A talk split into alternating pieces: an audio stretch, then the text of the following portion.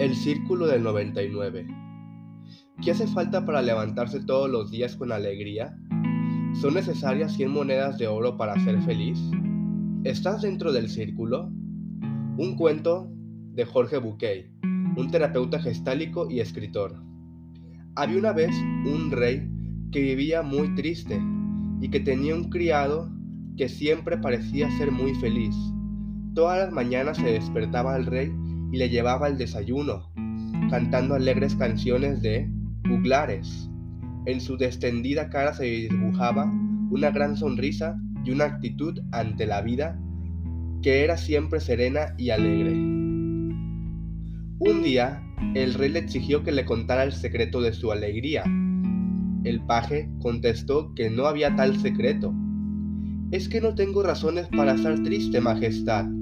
Su Alteza me honra permitiéndome atenderle. Tengo a mi esposa y a mis hijos viviendo en la casa que la corte nos ha asignado. Nos visten y nos alimentan. Su Alteza me premia de vez en cuando con algunas monedas. ¿Cómo podría quejarme? Sin comprender lo que sucedía, despidió casi enojado al paje. ¿Cómo podía ser feliz viviendo de prestado, usando ropa vieja y alimentándose de las obras de los cortesanos? Cuando se calmó, llamó al más sabio de sus consejeros y le explicó la conversación que había mantenido aquella mañana pidiéndole una explicación. Lo que sucede, Alteza, es que él está fuera del círculo tóxico del 99. ¿Y eso lo hace feliz? preguntó el rey. No, señor. Eso lo que hace es que no lo vuelve infeliz. Eso es lo que no lo hace infeliz. Especialmente porque nunca ha entrado. Necesito saber qué círculo es ese, dijo el rey. Solo podría entenderlo si se lo muestro con hechos, dejando que su paje entre en el círculo. Habrá que engañarlo, acotó el rey.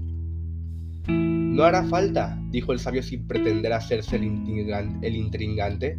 Si le damos la oportunidad, entrará por su propio pie. ¿No se dará cuenta de que eso significa convertirse en una persona infeliz? inquirió el rey. Sí, Majestad, se dará cuenta de la infelicidad que le causará, y aún así entrará en el círculo para siempre. Esa noche, según el plan, el sabio fue a buscar al rey.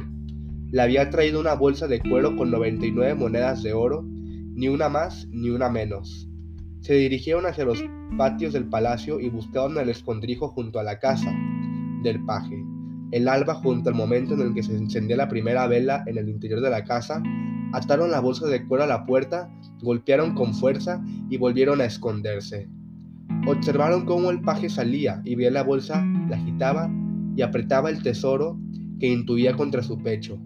Luego, mirando hacia todos lados para comprobar que nadie lo observaba, volvió a entrar en su casa. Desde fuera, los espías oyeron cómo el criado trancaba la puerta y se asomaron a la ventana para observar la escena. El hombre había tirado al suelo todo lo que había sobre su mesa, excepto una vela. Se había sentado y había vaciado el contenido del saco. Sus ojos no podían creer lo que estaban viendo.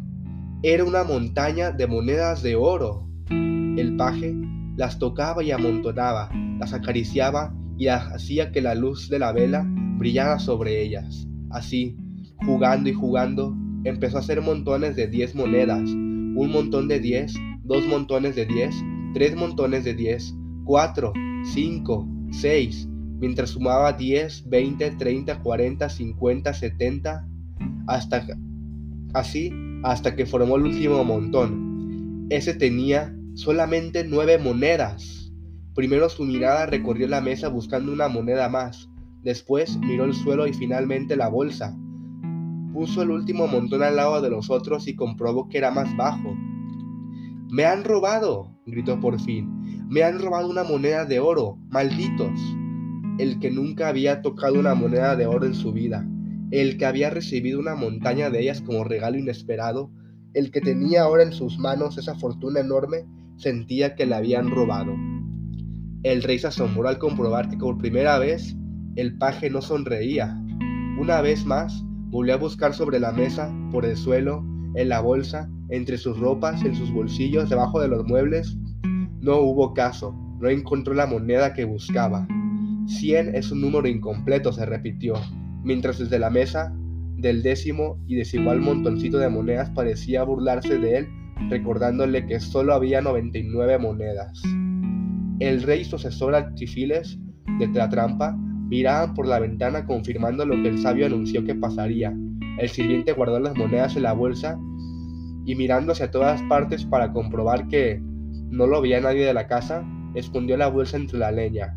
Después tomó papel y pluma y se sentó a hacer cálculos.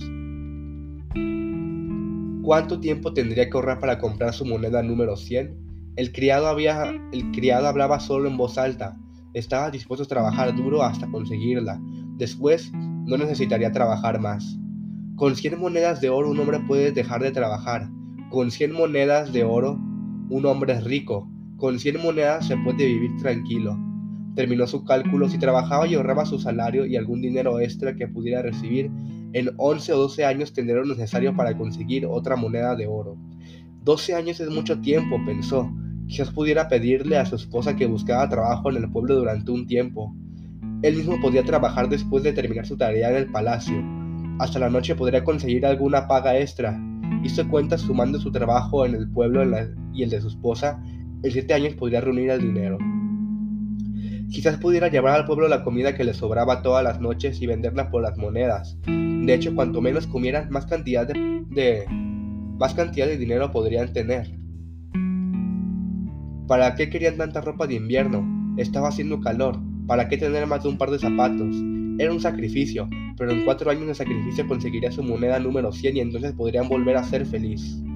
Durante los siguientes meses, el paje llegó adelante de sus planes arruinando su vida, tal como el asesor había predicho. No pasó mucho tiempo, el rey terminó despidiendo al sirviente. No era agradable tener un paje que siempre estaba de mal humor.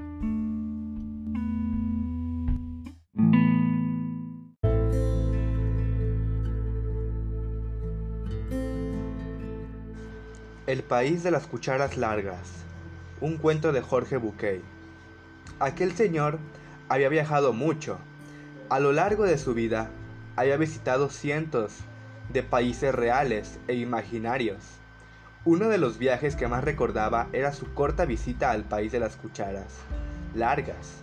Había llegado a la frontera por casualidad, en el camino de Ubibalandia, París, París, había un pequeño desvío hacia el mencionado país, y explorador, como era, tomó el desvío el sinuoso camino terminaba en una sola casa enorme. Al acercarse notó que la mansión parecía dividirse en dos pabellones, un ala oeste y un ala este. Estacionó el auto y se acercó a la casa. En la puerta un cartel anunciaba País de las Cucharas Largas. Este pequeño país consta solo de dos habitaciones, llamadas negra y blanca. Para recorrerlo debe avanzar por el pasillo hasta que éste se divide y doblar a la derecha si quiere visitar la habitación negra y a la izquierda si quiere visitar la habitación blanca. El hombre avanzó por el pasillo y al azar lo hizo doblar primero a la derecha. Un nuevo corredor de unos 50 metros terminaba en una puerta enorme. Desde los primeros pasos por el pasillo empezó a escuchar los ¡ay! Y quejidos que venían de la habitación negra. Por un momento las exclamaciones de dolor y sufrimiento le hicieron dudar, pero siguió adelante. Llegó a la puerta, la abrió y entró. Sentados alrededor de una mesa enorme había cientos de personas. En el centro estaban los manjares más exquisitos que cualquiera podría imaginar, y aunque todos tenían una cuchara con la que alcanzaban el plato central, se estaban muriendo de hambre. El motivo era que las cucharas tenían el doble de largo de su brazo y estaban fijadas a las manos. De ese modo todos podían servirse, pero nadie podía llevarse el alimento de la boca. La situación era tan desesperante y los gritos tan desgarradores que el hombre se dio cuenta y se dio media vuelta y salió casi huyendo del salón. Volvió al al central y tomó el pasillo a la izquierda que iba a la habitación blanca. Un corredor igual terminaba en una puerta similar. La única diferencia que en el camino no había quejidos ni lamentos. Al llegar a la puerta, el explorador giró el picaporte y entró al cuarto. Cientos de personas estaban sentados en una mesa igual a la habitación negra. También en el centro había manjares exquisitos. También cada persona tenía una fijada una cuchara larga en su mano. Pero nadie se lamentaba, no se quejaba nadie. Nadie se estaba muriendo de hambre, sino que se estaban dando de comer los unos a los otros. El hombre sonrió, se dio media vuelta y salió de la habitación blanca cuando escuchó el clic de la puerta que se estaba cerrando, se encontró de pronto y misteriosamente en su propio auto manejando camino a París.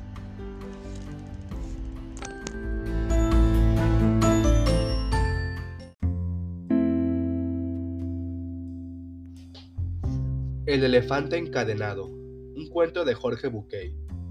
Cuando yo era chico me encantaban los circos, y lo que más me gustaba de los circos eran los animales. También a mí, como a otros, después me enteré que me llamaba la atención el elefante. Durante la función, la enorme bestia es un despliegue de peso, tamaño y fuerza descomunal. Pero después de su actuación, y hasta un rato antes de volver al escenario, el elefante quedaba sujeto solamente por una cadena que aprisionaba una de sus patas, a una pequeña estaca clavada en el suelo. Sin embargo, la estaca era solo un minúsculo pedazo de madera, apenas enterrado unos centímetros en la tierra, y aunque la cadena era gruesa y poderosa, me parecía obvio que ese animal capaz de arrancar un árbol de cuajo con su propia fuerza podría con facilidad arrancar la estaca y huir. El misterio es evidente. ¿Qué lo mantenía entonces? ¿Por qué no huye? Cuando tenía cinco o seis años yo todavía confiaba en la sabiduría de los grandes. Pregunté entonces a algún maestro, a algún padre o algún tío por el misterio del elefante. Alguno de ellos me explicó que el elefante no se escapa porque estaba maestrado. Hice entonces la pregunta obvia, si está maestrado, ¿por qué los cadenan? No recuerdo haber recibido ninguna respuesta coherente. Con el tiempo me olvidé del misterio del elefante y la estaca, y solo lo recordaba cuando me encontraba con otros que también se habían hecho la misma pregunta. Hace algunos años descubrí que por suerte para mí alguien había sido lo bastante sabio como para encontrar la respuesta. El elefante del circo no escapa porque había estado atado a una estaca parecida desde que era muy, muy pequeño. Cerré los ojos y me imaginé al pequeño recién nacido sujeto a la estaca. Estoy seguro de que en aquel momento del elefante, el elefantito empujó, jaló y sudó tratando de soltarse, y a pesar de todo su esfuerzo no pudo. La estaca era ciertamente muy fuerte para él. Juraría que se durmió agotado y al día siguiente volvió a probar, y también al otro, y al que le seguía, hasta que un día, un terrible día para su historia, el animal aceptó su impotencia y se resignó a su destino. Este elefante enorme y poderoso que vemos en el circo no escapa porque cree, el pobre, que no puede. Él tiene registro y recuerdo de su impotencia, de aquella impotencia que sintió poco después de nacer, y lo peor es que jamás se ha vuelto a cuestionar seriamente ese registro. Jamás, jamás intentó poner a prueba su fuerza otra vez.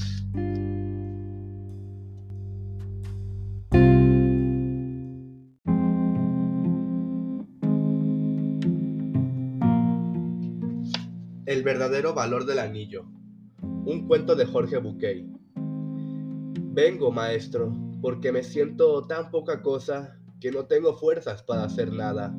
Me dicen que no sirvo, que no hago nada bien, que soy torpe y bastante tonto. ¿Cómo puedo mejorar? ¿Qué puedo hacer para que me valoren más? El maestro sin mirarlo le dijo, Cuánto lo siento muchacho, no puedo ayudarte. Debo resolver primero mi propio problema, quizás después.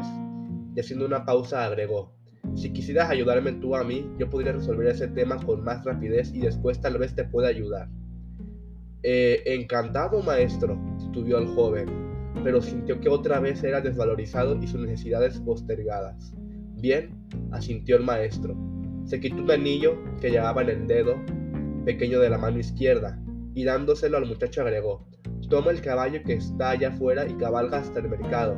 Debo vender este anillo porque tengo que pagar una deuda es necesario que obtengas por él la mayor suma posible, pero no aceptes menos de una moneda de oro. Vete antes y regresa con esa moneda lo más rápido que puedas. El joven tomó el anillo y partió. Apenas llegó empezó a ofrecer el anillo a los mercenarios, a los mercaderes.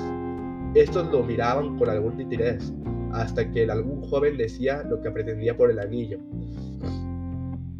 Cuando el joven mencionaba la moneda de oro, algunos reían y otros le daban vuelta la cara, y solo un viejito fue tan amable como para tomarse la molestia de explicarle que una moneda de oro era muy valiosa para entregarla a cambio de un anillo. En afán de ayudar al joven, a, alguien ofreció una moneda de plata y un cacharro de cobre, pero el joven tenía instrucciones de no aceptar menos de una moneda de oro y rechazó la oferta. Después de ofrecer su joya a toda persona que se cruzaba en el mercado, más de 100 personas, y abatido por su fracaso, montó su caballo y regresó. ¿Cuánto hubiera deseado el joven tener el mismo esa moneda de oro? Podría entonces habérsela entregado al maestro para liberarlo de su preocupación y recibir entonces su consejo y ayuda. Entró en la habitación. Maestro, dijo, lo siento, no es posible conseguirlo. ¿Qué me lo conseguir lo que me pediste?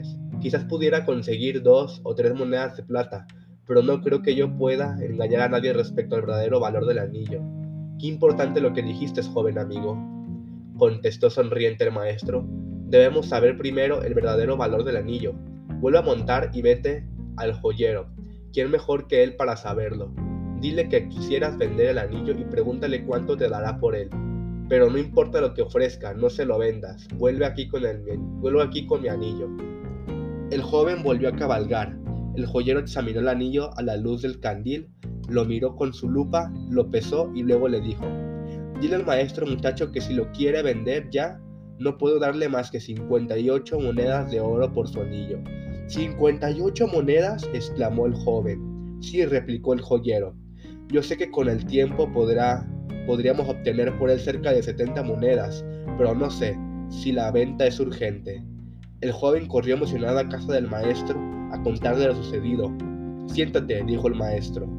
Después de escucharlo, tú eres como este anillo, una joya valiosa y única, y como tal solo puede evaluarte verdaderamente un experto. ¿Qué haces por la vida pretendiendo que cualquiera descubra tu verdadero valor? Y diciendo esto volvió a ponerse el anillo en el dedo pequeño de su mano izquierda.